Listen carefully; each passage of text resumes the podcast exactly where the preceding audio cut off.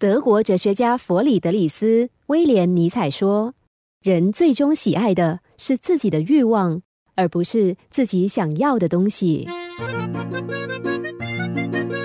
草原上出现一匹百年难得一见的骏马，大家都想抓住它饲养，却没有一个人成功。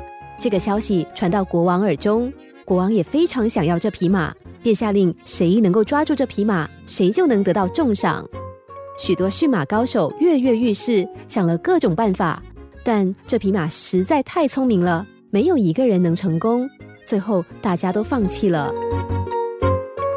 几个月过去，传来一个大消息：有个老人成功的抓住了马。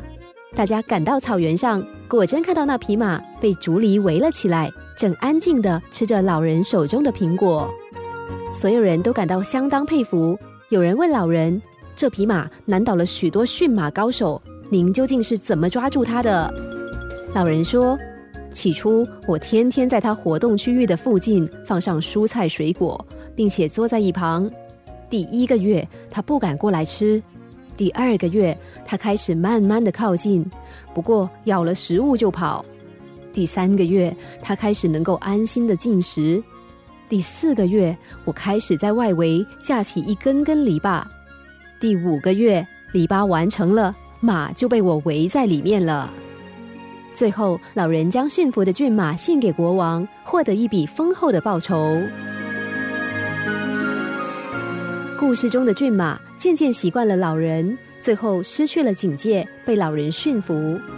然而，最容易被习惯改变的动物，其实是我们人类。至于驯服我们的，则是欲望。我们常看到许多大篇幅的报道，昂贵豪宅、名车，哪个女星幸运嫁入豪门，营造出拜金社会的感觉。许多人习惯于这种感觉，渐渐被牵着鼻子走。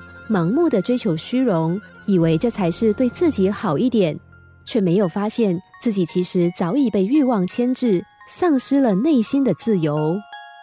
没有人能强迫我们成为欲望的奴隶，除了我们自己。